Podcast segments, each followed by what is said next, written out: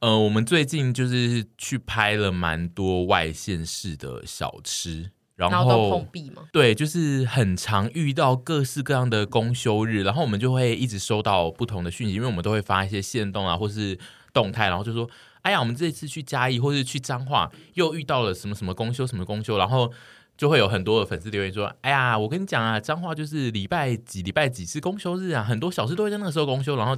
嘉义人就会说，嘉义就是礼拜三、礼拜四都是公休日啊，你们要记得。然后我们最后听一听，就会发现不公休的只有五六日，就是假日。难怪大家都大排长龙在那边吃小吃，因为其他时间常常都是公休日哦。因为要服务观光客吧，是不是？就不知道为什么，我现在就是越吃越觉得，我们以前就会想说五六日这边谁要排小吃，好笨哦。但是其实会在五六日吃小吃，其实是很正确的决定，因为你可以吃到全部你想要吃的店。不会遇到公休，没错。因为礼拜一会是不杀猪，礼拜三也不杀猪，所以这这两天就很容易放。然后我们最近还有领悟出，除了台北以外的其他县市，这也是网友讲的哦。他没有说，比如说像彰化也有收到一些彰化人真的比较不喜欢赚钱啦，嘉义人好像比较不缺钱呢。这种说法就是在说台北人会比较拼命的出来卖小吃。就因为台北店租贵啊，对，而且会早上一种，晚上再一种，对啊，翻桌率哦，对。然后我们这次去嘉义发生了一件事，就是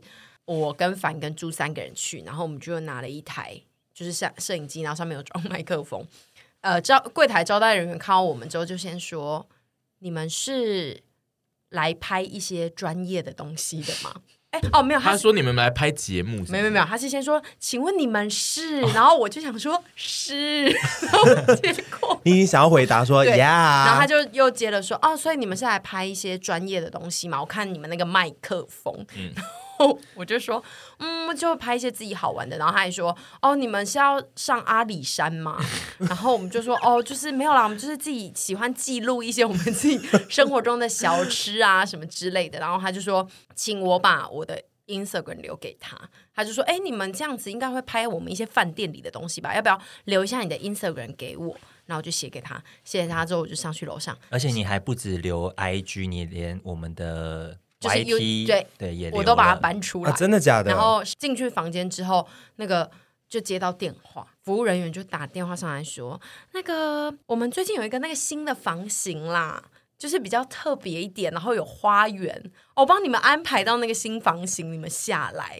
呃，他们其实不知道我们是你们是谁，对对对，我们是谁，但是他就是想说，既然是有在经营的频道的人，那就是帮你升级这样。没错，然后我们就被换到一个华丽的房型，然后外面还有还可以玩仙女棒，就是有一个很大的阳台，对，有很大的阳台，但那个阳台特别，那个不叫阳台，那个叫做露台。哦，露台，嗯，那个很特别，是你可能会跟别人共用。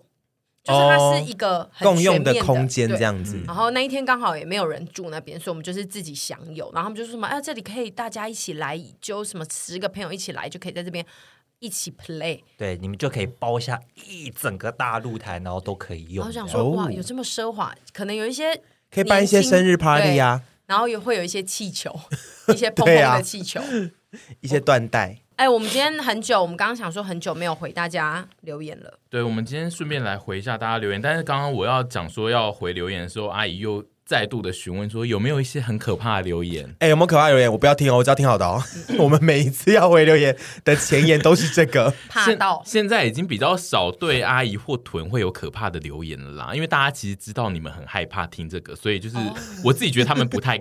会在留关于你们，他们觉得，而且因为有一部分有听的人就会知道，其实只有我在，我跟凡在看，所以他们讲一些比较可怕的建议的时候，他们都会比较针对我。想说反正写了也不会看，那就不写他们的事情。对，就是对写了你们也不敢看，然后我也不会念给你们听，所以干干脆就是针对我我的部分做评论这样。但因为我，我们好，你变剑拔哎，对我比较现在比较是 Podcast 留言剑拔，但因为我本来就。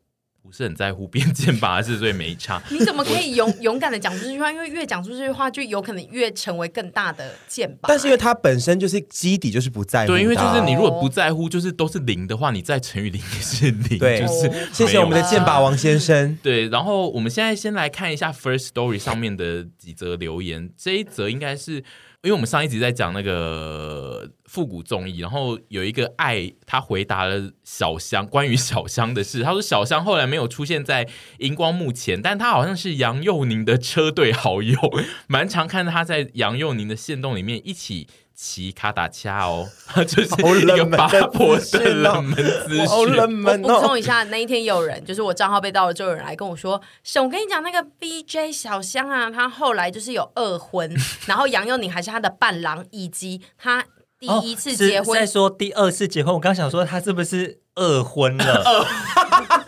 你说太想吃东西，然后二婚，他有二婚过，然后他说他的第一个。” VJ 小香的第一个妻子是那个阿帕奇贵妇团其一，他的第一个老婆。然后我想说，爱死你们这些八婆了啦，是爱死。下一则留言，他应该是要回复哦，这个是比较早之前的留言。他在回复的是阿姨之前，我们做了一集那个呃，我们去好出卖吐司的那一集，然后回回复的人是应该是那一集有来的人吧？是宇航，宇航有来，宇航有来。他他其实留了很长，但反正他总结来说呢，他觉得沈的创业之路就是晕船的励志故事。他绕了一圈才发现，原来沈自己的真爱是钱。他觉得其实你就是绕来绕去，最后会发现你自己其实是爱钱的。他可以不用这么洞悉我哎、欸，就是 对。然后再来就是最近留言的高峰来自于屯呢，说他有。九十二个闹钟这件事，嗯，我们那时候就是请有这个数字以上闹钟的人麻烦留言，结果就是有上百位，不是没有上百位，上百位吗？有巨量的人来说，他们有上百个闹钟。这边 First Story 是 AM 留言，他说我的 iPhone 手机闹钟有一百七十一个。然后就是因为轮班有不一样的上班时段，再加上一些小睡的闹钟，所以就是每个时段它都有闹钟哦。只要看当下需求，把设定好的闹钟开启，就可以安心睡觉。他的讲法跟屯是一模一样的，嗯。然后他有一百七十一个，所以他的他的闹钟数量基本上是屯的两倍。再来就是呃，Apple Podcast 有一个比较值得一讲的留言是阿斗伯的干孙，他来留言，他说他可能是随便乱取的吧，不不确定。对啊，说不定不是真的啊。OK。他要来讲，就是关于屯式闹钟使用者的一个小发现。他说：“我从来没有留过 A 趴留言，但他是资深听众，他为了一个非常鸡毛蒜皮的小事情，他要来第一次留言。他想要告诉，如果你是跟屯一样，或是你就是屯式闹钟的爱用者，就是你有一百多个闹钟。”他说：“如果你是苹果手机的话，你可以问 Siri 说，我设了几个闹钟，他会告诉你数量，而且一个一个报告有哪些时钟的闹钟是关的哦。好赞哦！他说，像我一百三十七个闹钟，Siri 就会开始朗诵没有开启的时间，大概朗诵完我也起床喽。好赞哦！Siri 真聪明，真的。我刚刚那一集播出之后，其实很多人来说，就是有他们的闹钟比我多更多个，然后我就觉得。”我那集我在羞愧个屁呀、啊！我根本就算少的，你们在那边大罚我。有两百多的吧？我我有收到。对啊，根本然后然后有重复的、啊，九点四十八跟九点四十八，哦对，会有一样的、啊其，其实可以这样子，对，很很很神秘。然后大部分来留言的几乎都是超过一百个以上的闹钟。然后接下来这一个人，他叫做你哭着对我说，他有他的。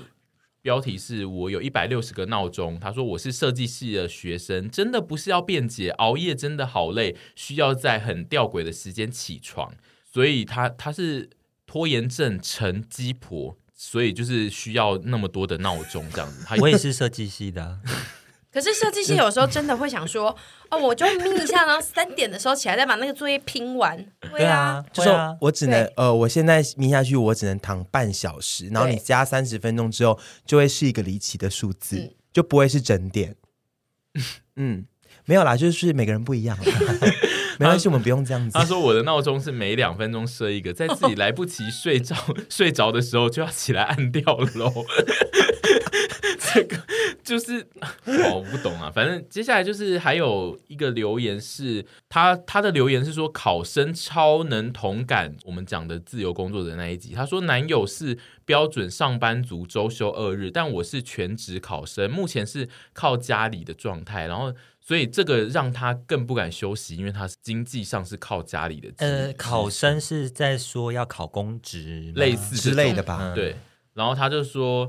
周日去男友家的时候呢，会一直觉得该看书了，然后再加上看到男友在耍废，就会压力很大，心里就会觉得男友怎么可以耍废，很挣扎的一个心情诶，因为男友是上班族，周休二日，所以周末其实就应该要耍废，没错啊。然后反正他就是看了一阵子之后，自己也会很累，然后想休息的时候，又会骂自己说：“你好废哦，有好多书都没看，申论都没有写。”她她就是一个压力好大，矛盾的女孩。她她非常的矛盾，她想要知道陪审团的大家和其他的丘比特要怎么平衡这种情绪。就是她她有一点是因为她是靠别人在支撑自己的生活，然后她有点觉得自己在休息，或是看到别人在休息都会很痛苦。她有点不知道这种情绪该怎么面对。哦，可是适时的休息跟放松一点，你才可以得到你最后可能。想要的东西，我觉得过于紧绷，或者是觉得我现在一直不能休息，一定要努力读书，然后最后我觉得有可能那个情绪就是在一个崩溃的边缘，有点危险。因为我现在这样听，我觉得他感觉是一个非常积极努力在读书的人了。嗯、那你不可能每天都读书啦，你不要给自己那么大压力。就算你是拿家里的经济来源也没关系啊，嗯、就是你还是有休息的时候啊。那男友都已经休息了，你不陪他，到时候你们感情会出问题哦。我说真的，因为你这种矛盾的心态如果呈现在那边哦，男友一定也感觉得到。对那到时候你们感情可能就会出现一些裂缝。没错，所以该休息的时候休息。对，而且该读书的时候就努力读书。而且这样以后好好的考到你想要的公职，你就可以得到你最后想要的结果啊。对，因为如果你过于紧绷，没有得到你想要的结果，你又会觉得很累。好，然后接下来的呃留言呢是一则。最近有一个风潮是他们比较喜欢，就是攻击猪，说猪有一点太高高在上，就是有点在一直常常要指正沈屯的生活的模式，就反正就是觉得我一直要指正你们的感觉。是军队里的军，对对，对他们就是觉得很喜欢 陪审上位，他们觉得很喜欢陪审团里面所有人，但就是猪就是像其他人讲的，一直会很喜欢做结论，而且过于严肃，然后很喜欢在言谈间指正沈屯的处事方式和个性。会用那个自己不亲切、难相处的特质在影响别人可爱的八婆本性，然后他觉得这样很扣分。就是有一一两个有在留，就是不喜欢听到 PD 有太多要贬低别人来抬高自己的发言，这样子贬低人这件事，我是觉得我自己是没有这个意识啦，我没有特别要贬低人。但就是如果沈跟屯他们现在的看法跟我不太一样的话，我通常就是会提出质疑，但那个质疑的模式，可能有些人会觉得。有点刻意要损害那个八婆那个和乐的气氛，这样子，那就是很抱歉喽，就是 让你觉得是这样，so sorry，真是抱歉啦。但是也没办法，因为我就是喜欢这样讲话。好，然后再来的一则是，就不让我们讲话，是不是？你们要不让我们讲话吗？哦，你们要回吗？我想说，你可以回啊。哦，因为我一直以来录音，其实没有特别觉得我自己有哪里被贬低到。但因为我们的确是一组。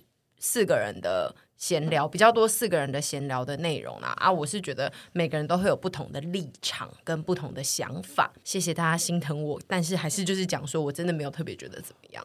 我觉得我有时候蛮喜欢被王庭宇贬低的，就是有时候可以啊，就是没有啦。我觉得就是就是说被贬低，我又有不高不高兴，可是就是觉得啊，王庭云那就算了啦。但就是 没有就想说没有啦。我的意思是说，我觉得大家。的意见都是我没有觉得什么意见不好，但、嗯、是大家意见都是很珍贵的。可是就是陪审团之之所以为陪审团，就是每个人都有他的功能在。嗯、那呃，王先生他有他的功能在。那我跟沈这种八婆无边际的闲聊呢，有时候真的确实蛮需要一个人来框住我们、框住我们，或者是制约我们，或者是领导我们、统整我们。我觉得这会让节目既有趣又。又有又有趣、呃，又有趣，又有 系统。王先生他有他贱的地方，但是他的贱的地方就是之所以他是猪 PD 的的的的原因，那这是他的特色。那可能就如果你真的觉得不舒服的话，可能你就你就试着消化看看啦。好不好，就是或者是把音频给变掉，你可能就不会觉得他是猪猪。对呀、啊，调快一点啊，或者就是哎，今天这个声音是谁？啊、听起来好轻快啊。对啊，因为猪猪有时候也是很可爱啊，对不对？会吗？我是没有想要走这个模式。你不想要当个可爱的猪猪吗？他不想要啊，因为他就是要跟我作对啊。对啊、嗯，他就是要跟我作对，因为我就是要贬低他。嗯，他就是要贬低我。这边有一个人，就是刚好也提到他是。那个他他的名字就叫做一点二倍或一点五倍的使用者。然后他说他非常谢谢我们对录音品质的坚持。他说输出的音量很适中，这应该就是凡的。在做的事对，然后他就说收音跟声线很干净哦，然后让很怕吵的我可以用一点五倍速听你们闲聊，也不嫌吵呢。